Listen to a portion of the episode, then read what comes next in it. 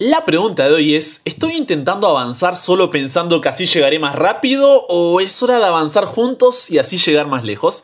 Quédate hasta el final y este tiene un mensaje para tu vida.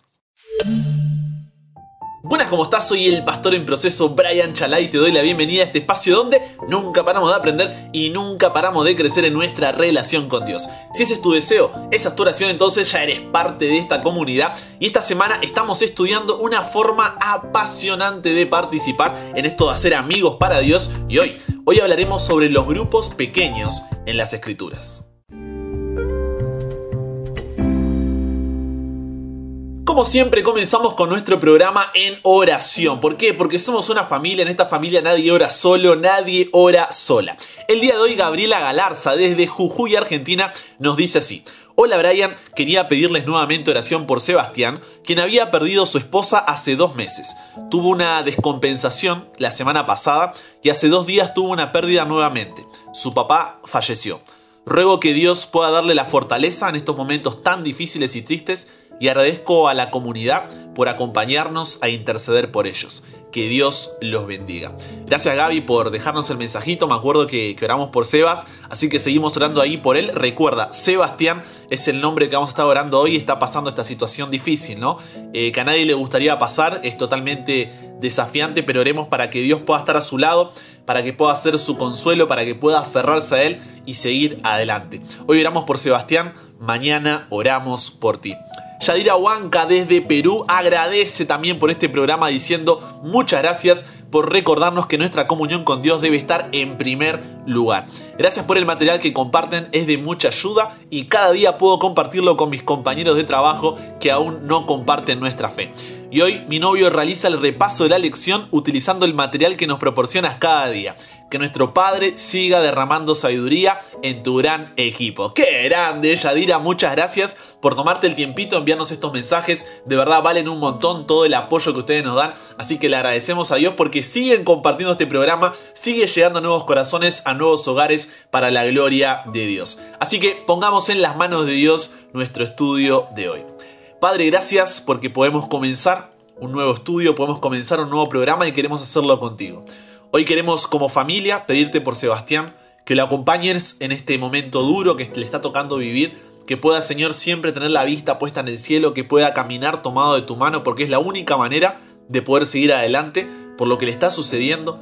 También agradecerte por Yadira, Señor, porque puede ser de bendición este programa para ellos y por cada uno de los nuevos que se van sumando a la comunidad, que puedan ser más que bienvenidos y que podamos, podamos seguir aprendiendo y creciendo para tu gloria. Gracias también porque nos usas como equipo para poder poner nuestros dones a tu disposición, para que puedas, Señor, usarlos, para que puedas hacernos parte de lo que estás obrando, Señor, en cada corazón. Ahora que vamos a estudiar tu palabra, te pido que el Espíritu Santo pueda guiarnos en el estudio, que podamos ser humildes para escuchar lo que tienes para decirnos y tener fe para saber qué es lo mejor para nuestras vidas. Todo esto te lo pedimos y te lo agradecemos, no porque lo merecemos, pero en el nombre de Jesús oramos. Amén. Comparte con nosotros tu testimonio, tu pedido o agradecimiento. Cuéntanos de qué ciudad, de qué país eres y estaremos orando por ti y compartiendo tu mensaje. Ahora recordemos el versículo para memorizar de esta semana que se encuentra en Mateo capítulo 9, versículo 37 y 38 y ya nos metemos con el estudio de hoy. Entonces dijo a sus discípulos a la verdad la mies es mucha, mas los obreros pocos. Rogad pues al Señor de la mies que envíe obreros a su mies. A la verdad la mies es mucha, mas los obreros pocos. Rogad pues al Señor de la mies que envíe obreros a sus pies.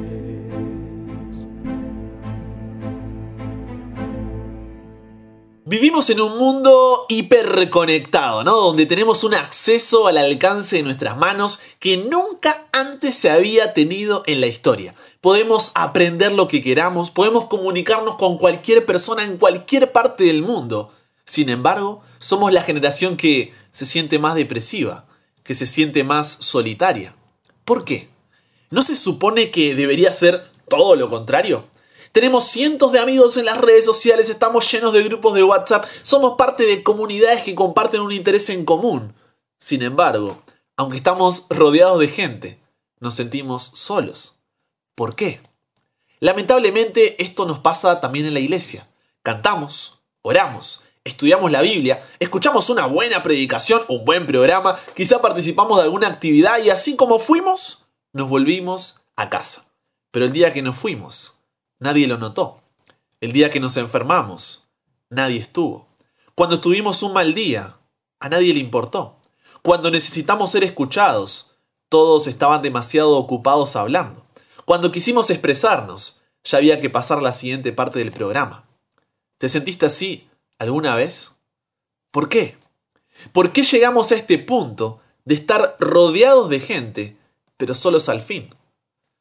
Porque conocemos mucha gente, pero nadie nos conoce a nosotros.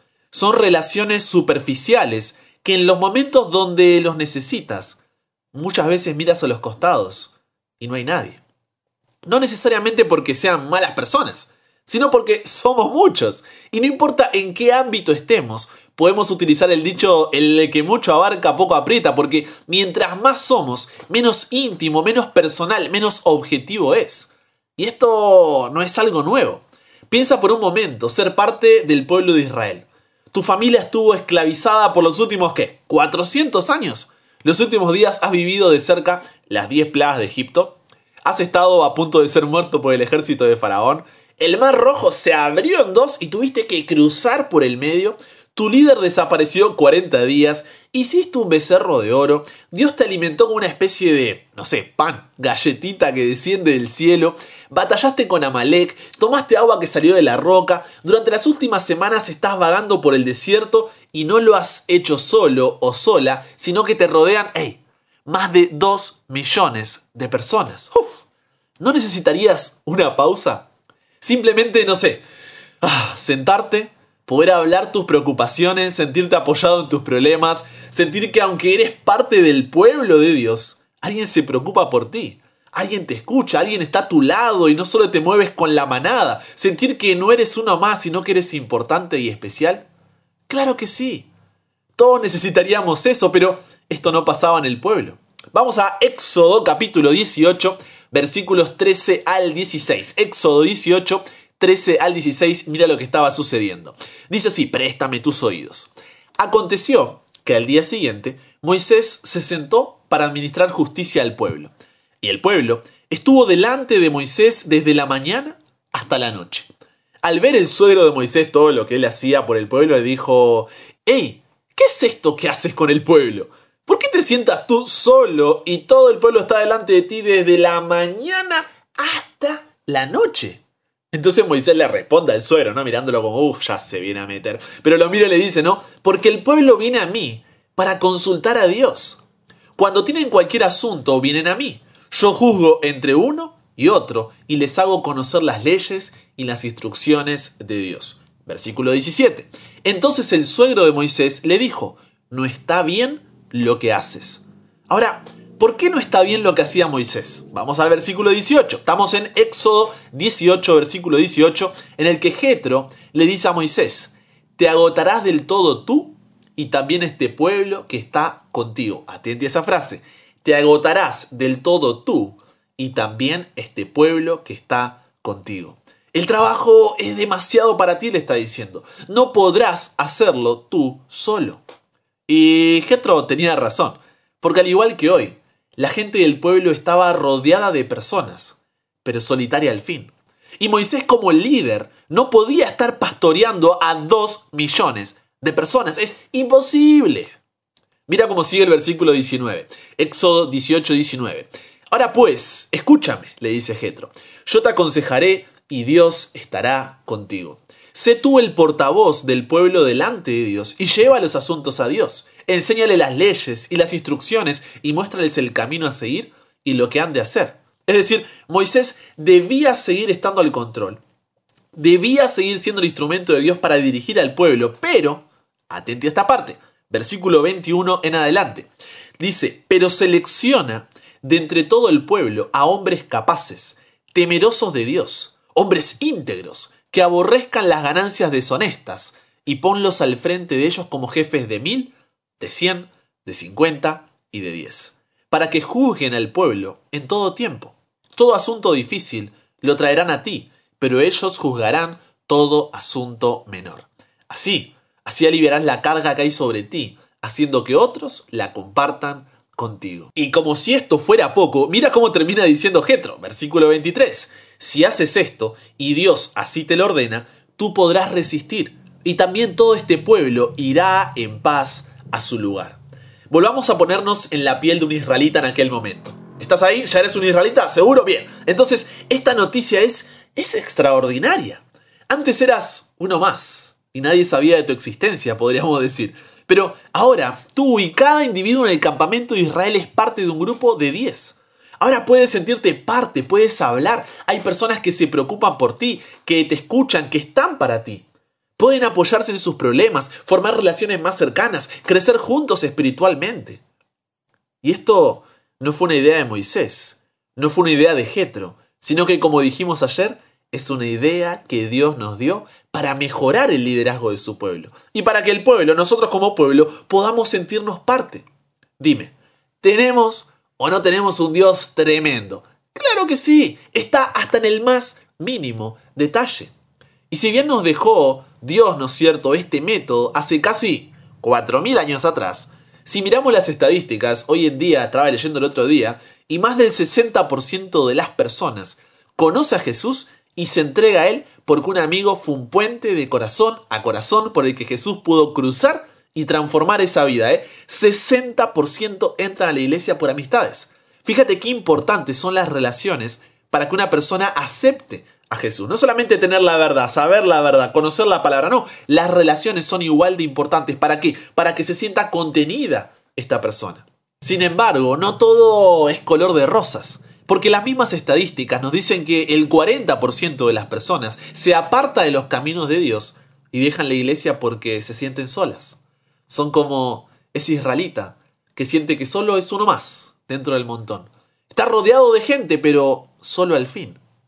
Porque esta persona tenía sus amistades, su grupo, su comunidad, pero al aceptar a Jesús se fue alejando un poco de esas influencias negativas porque quería hacer las cosas bien. Sin embargo, no encontró en la iglesia un reemplazo y quedó un vacío. Porque como decíamos antes, el día que no fuimos, nadie lo notó. El día que nos enfermamos, nadie estuvo. Cuando tuvimos un mal día, a nadie le importó. Cuando necesitamos ser escuchados, todos estaban demasiado ocupados hablando.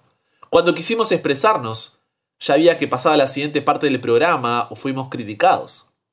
Y así como entró por la puerta principal, fuegos artificiales, a los pocos meses se va por la puerta de atrás, porque la familia era demasiado grande y nadie siquiera notó que estaba, y menos que se fue. ¿Por qué pasa esto?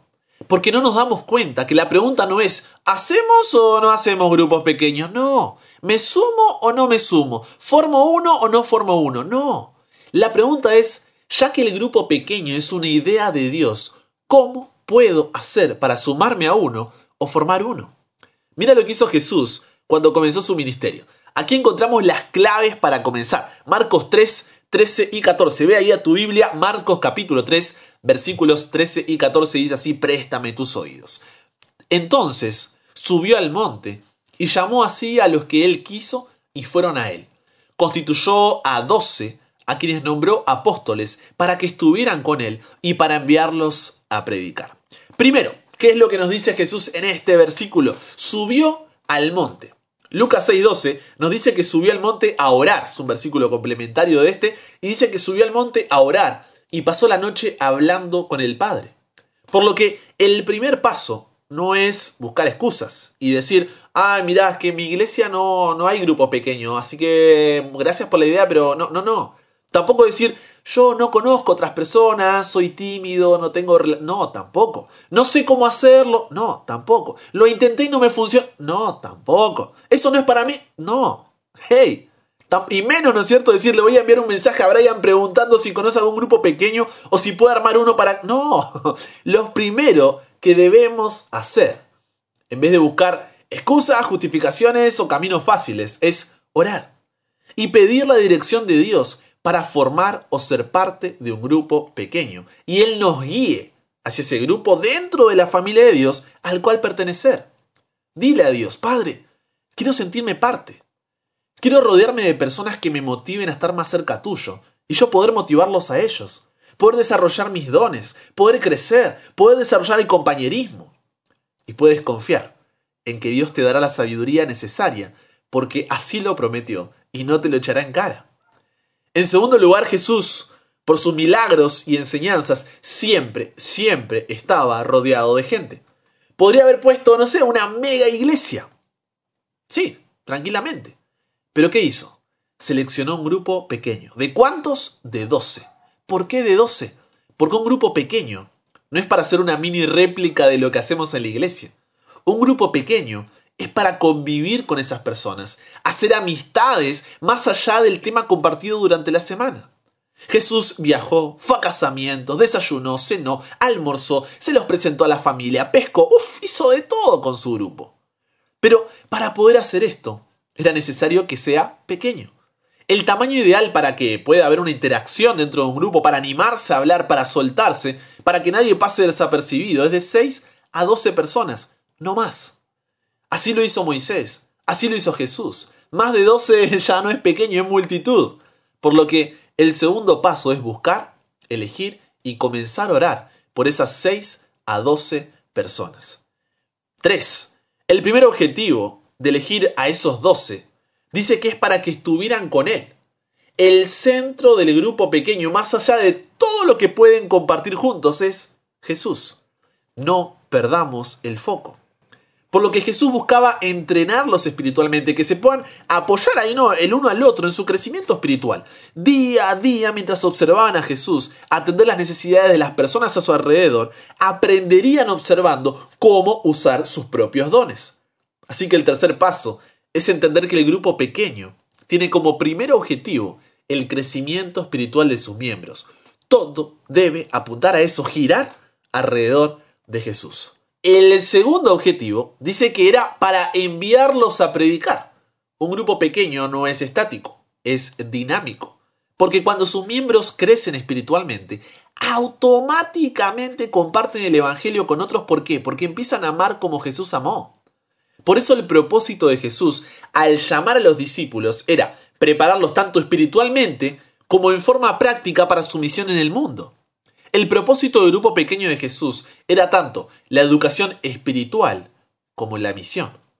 Por eso si bien se recomienda que el grupo no supere los 12, la idea es que lo supere, para que de ese grupo salga otro líder y salga otro grupo y así se multipliquen. Este grupo es el paso previo a llevar a tus amigos a la iglesia, para que cuando acepten a Jesús ya es parte de un grupo, ya está integrado y de esa manera se fortalece mejor. Un grupo pequeño que pierde su objetivo de compartir el Evangelio, solamente es, no sé, un club social.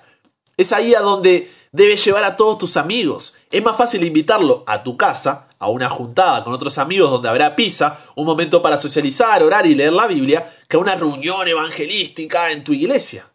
El Evangelio es relacional. Y al predicar, cada uno del grupo crece. Entonces, somos seres relacionales. ¿La comunión con Dios es importante? Sí, claro que sí. ¿La misión es importante? Totalmente. Pero la relación también. Dios nos llama a amarlo a Él, pero también a amar al prójimo.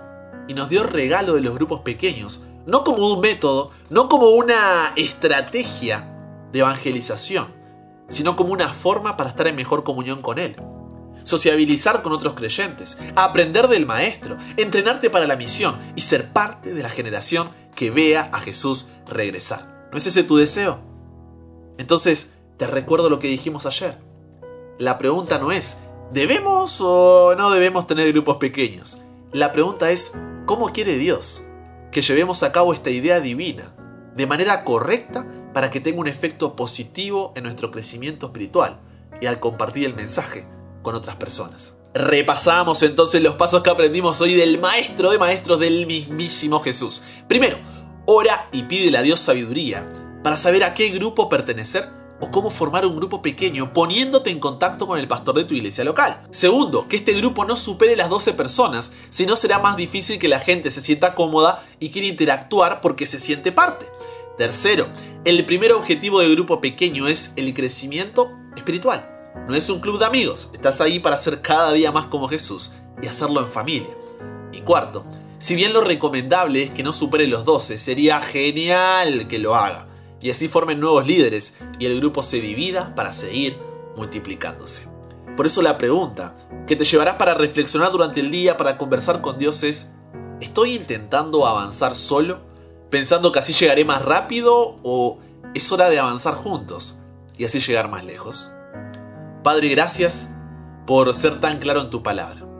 Gracias porque te preocupas por nosotros a tal punto que ideaste una forma para que como pueblo tuyo podamos mantenernos fuertes y crecer cada día de mejor manera. Gracias por dejarnos ejemplo. Ahora nos toca a nosotros. Sabemos que algunos contextos son más difíciles que otros, que no todas las circunstancias son las mismas, pero confiamos en ti, Padre. Y sabemos que si te pedimos sabiduría, tú estarás dispuesto a guiarnos de manera correcta. Gracias porque como comunidad podemos seguir semana a semana buscando formas de hacer amigos para ti, de compartir esta relación que nos hace felices y esperamos que lo siga haciendo por el resto de la eternidad. Cámbianos, renuévanos, transfórmanos. Somos tuyos. En el nombre de Jesús oramos. Amén.